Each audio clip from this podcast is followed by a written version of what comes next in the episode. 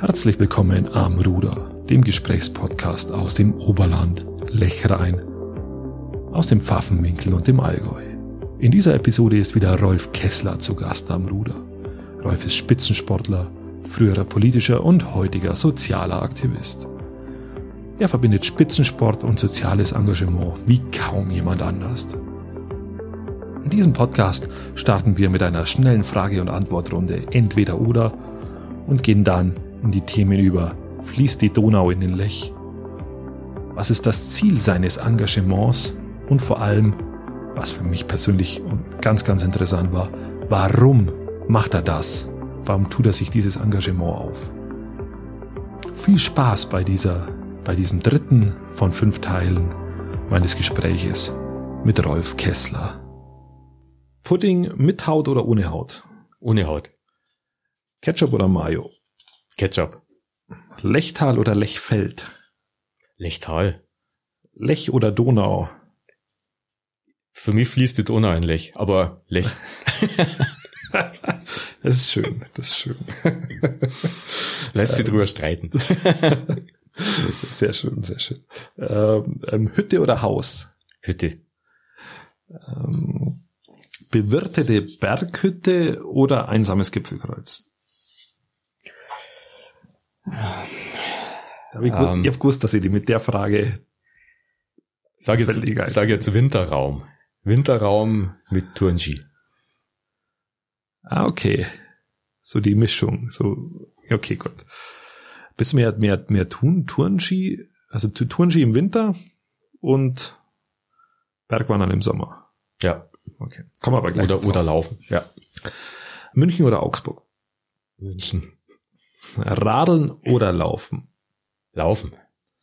Äh, Bergschuh oder äh, Laufsandale? Barfuß. Auch gut.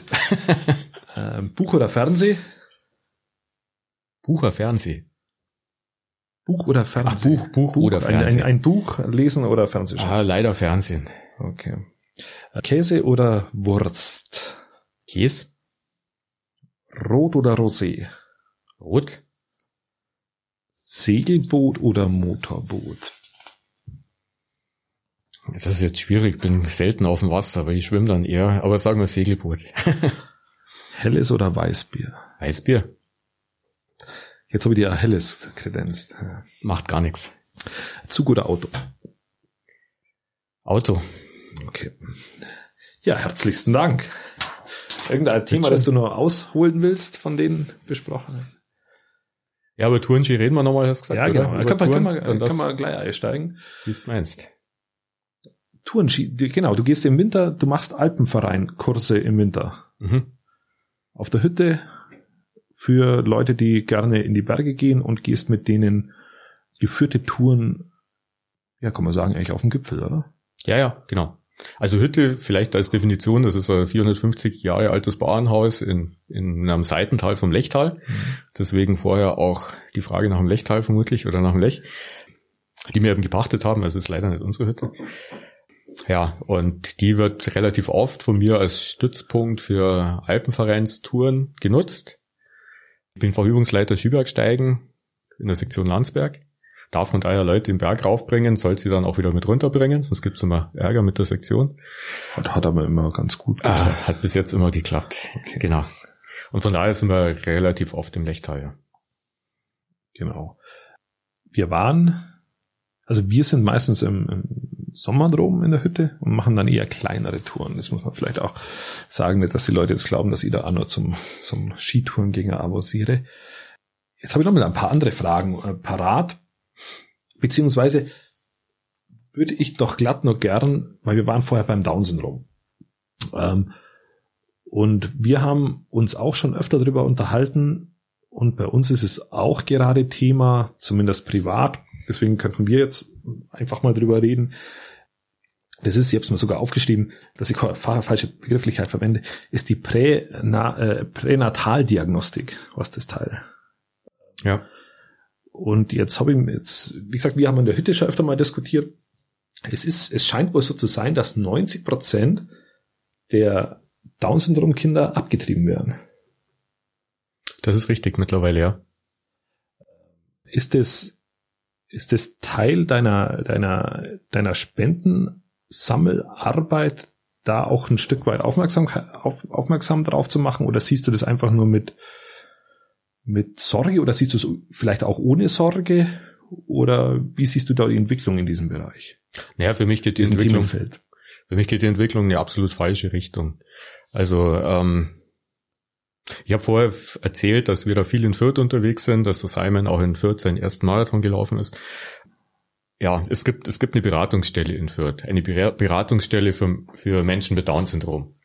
Eben auch gedacht, werdende Mütter zu beraten, wie sie, welche Möglichkeiten es heute gibt, ja, Menschen mit Down-Syndrom zu fördern, welche Möglichkeiten es für Menschen mit Down-Syndrom im Leben gibt, ihr ja. Leben führen zu können, selbstständig führen zu können. Das sind alles Themen, die, die dort in Fürth diskutiert werden in dieser Beratungsstelle. Okay. Diese Beratungsstelle hat auch angeschlossen diesen Laufclub 21. Das heißt, das ist so ein, ein, ein zweigeteiltes, eine zweigeteilte Einrichtung, die okay. zum einen diese sportliche Seite, also sportlich engagiert ist und aktiv ist, und auf der anderen Seite Deutschlands einzige Anlaufstelle, die neutral als Verein berät.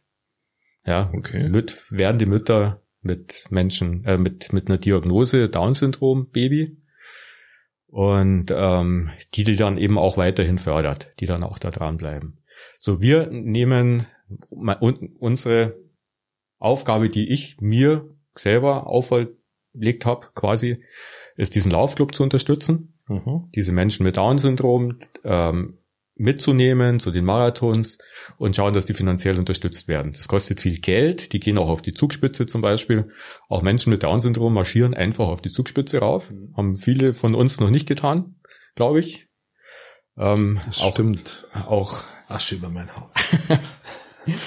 ähm, das war jetzt eine Anspielung, oder? Dieser, äh, nein, nein, nein, nein. ähm, ja, der, der Verein ist mit, mit ja, zwei Handvoll äh, Marathon ist draufgelaufen, war eine riesentolle Aktion, kostet Geld und die, diese, okay. dieses Geld kommt eben aus diesem Verein, für den wir dann auch Geld sammeln. Auch für die Beratungsstelle, die eben komplett eigenfinanziert ist. Okay. Das heißt, da gehen keinerlei staatlichen, äh, staatliche oder vom äh, Landesgelder rein, sondern das ist komplett selbstfinanziert. So. Und, und es steckt ja auch Energie da rein, dass man bei der Pränataldiagnostik ähm, vielleicht auch wieder ein Stück weit zurückrudert? Ja, ähm, vielleicht nochmal kurz darauf zurück. Das Ziel, das Ziel damals dieses, dieser Gründung des Vereins war, dass man den Verein irgendwann nicht mehr braucht. Weil, Warum? Weil sich ja, das ist eine steile These, aber. Na, ja, nein, weil, nee, nee, genau, es geht jetzt genau in die andere Richtung. Weil die Gesellschaft äh, bereit ist, Menschen mit Down-Syndrom sich integrieren zu lassen und auch in sportliche, also Sportvereine bereit sind, Menschen mit Down-Syndrom genau. zu integrieren. So dass es jetzt speziell diesen Laufclub 21 gar nicht mehr geben muss, mhm. weil jeder, sage ich jetzt mal Dorfverein, ähm, erkannt hat, dass es es wert ist, auch Menschen mit Down-Syndrom in diesem Verein aufzunehmen und einfach dort trainieren zu lassen. Aber die Entwicklung geht ja in eine ganz andere Richtung. So, und jetzt ist es eben genau, jetzt ist es eben genau leider so gekommen, dass man den Verein wahrscheinlich bald nicht mehr braucht, was unser Ziel war, aber eben genau aus einem anderen Grund, weil es keine Menschen mit Down-Syndrom mehr geben wird. Weil wir die vorher schon selektiert haben. Richtig. Und das ist ein Thema, das ist natürlich bei uns jetzt in dem Verein viel diskutiert worden. Ähm, die, die Vereinsgründerin, die Anita Kienle aus Fürth, die auch einige ähm, Auszeichnungen bekommen hat, äh, von, zum einen von der Bundesrepublik, aber auch vom, vom Land Bayern, hat sich dagegen gewehrt, natürlich, ist ganz klar. Sie hat versucht, über ihr, ihre Erfahrungen, über ihre, über, ja, ihr Wissen im Umgang mit Down-Syndrom äh, hat sie versucht, dieses, diese Gesetzgebung zu beeinflussen. Mhm. Ja, es hatte da viele, viele Stimmen dagegen gegeben. Sie war hier auch ganz groß aktiv dabei, hat, hat einige Artikel geschrieben dazu. Sie hat auch ein Buch geschrieben, übrigens, das sehr, sehr interessant ist. Was hast du einen Titel parat? Ähm, Anita, such, such nach Anita Kienle, Fürth. Das, das, das haben wir im Nachgang frei, in die Show Notes. Ja, das Also Vielleicht kannst du das ich recherchierst nochmal und schreibst dann unten in die Show Notes rein. Genau. Äh, wie Anita? Anita Kienle, also un Kienle, okay. K-I-N-L-E, also ohne E. Also, also dann ein, ein, ein sogenannter äh, lorischer Lesetipp, lorischer Leselampe. Ja. Nein, das Anita ist, Kienle, hau mal in die Show Notes, genau, sehr gut. Ja, es ist sehr, sehr gut geschrieben, es ist sehr interessant, es sind tolle Aufnahmen dabei, auch ja, von, von den Aktivitäten, die da passieren und zeigt viel von den Emotionen, ganz ehrlich. Also es ist von daher sehr, sehr, sehr, sehr interessant. Okay, weil dann besorge ich es mir nämlich selber auch. Dann, dann habe ich es gelesen, was ich empfehle. genau. Ansonsten einfach googeln und dann findet man es auch. Genau. Ähm, ja, also sie hat da sehr viel verfasst dazu, eben einfach auch mit dem Hintergrund, dass sie mittlerweile bundesweit bekannt ist mhm. durch diese Gründung dieses Vereins und dieses Netzwerks, das sie da aufgebaut hat. Aber ja, es hat nicht wirklich viel gebracht. Das Gesetz ist verabschiedet worden. Es ist aus, auch aus meiner Sicht ein Riesenfehler. Weil der, der ah. aktuelle Stand, um, um es vielleicht auch den Zuhörern nochmal, nochmal deutlich zu machen, ist ja, dass, dass man durch diese Prä, ich muss mal immer draufschauen. Natal. Danke. Pränat, Pränataldiagnostik, dass man dadurch ja auch vom Gesetzgeber mittlerweile in der Lage ist, erstmal diese, diese diese Fruchtwasseruntersuchung mit dieser Diagnosestellung schon mal zu machen, diese in Teilen von der Krankenkasse sogar bezahlt wird und dann mal bis ins, bis kurz vor der Geburt eigentlich abtreiben darf. Ein, ein Leben, das wo an sich erstmal äh, lebenswert ist. Ja. Vielleicht sogar lebenswerter wie manch anderes. Ja, vor allem, wenn man, wenn man überhaupt äh, philosophischer definiert, äh, überhaupt nur eine Grenze irgendwie ziehen will, äh, weiß ich nicht. Ja. Vor allem ein, ein Problem sicher ist, dass es wirklich schon ein Leben ist, das da abgetrieben wird. Genau. Ja, weil es eben bis kurz vor der Geburt möglich ist. Das ist mal das eine Thema. Und zum anderen eben die Möglichkeit zu selektieren. Und die Mütter, die ich jetzt kenne, ja, man kann es vielleicht nicht pauschalieren, aber die Mütter, die ich jetzt kenne von diesen ganzen Marathonis, und ich kenne alle die, die da mit dabei sind in diesem Verein, weil ja. die bei diesen Veranstaltungen im Allgemeinen mit dabei sind ja, die lassen sich das nicht nehmen, eben auch mit ihren Kindern diese Gefühle oder mit ihren Jugendlichen ähm, diese Gefühle zusammen zu erleben. Ähm, und die sind alle auch dieser Meinung, dass es, dass es falsch ist. Und sie würden, sie wüssten heute sicher nicht, wie sie sich damals entschieden hätten, wenn es diese Möglichkeit gegeben hätte. Heute wissen sie, dass es, heute wissen sie, dass es falsch ist und dass es, dass sie das Richtige gemacht haben. Ja, Aber sie haben es ja damals ohne Bewusstsein gemacht. Sie haben, sie ja. haben einfach ein Kind bekommen und das hatte dann genau. äh, diese, diesen anderen, äh, äh, wie sagt man, anderen Gen, äh, anderen Genstock am 21. Chromosom. Es ist dreifach vorhanden, ja. Genau. genau.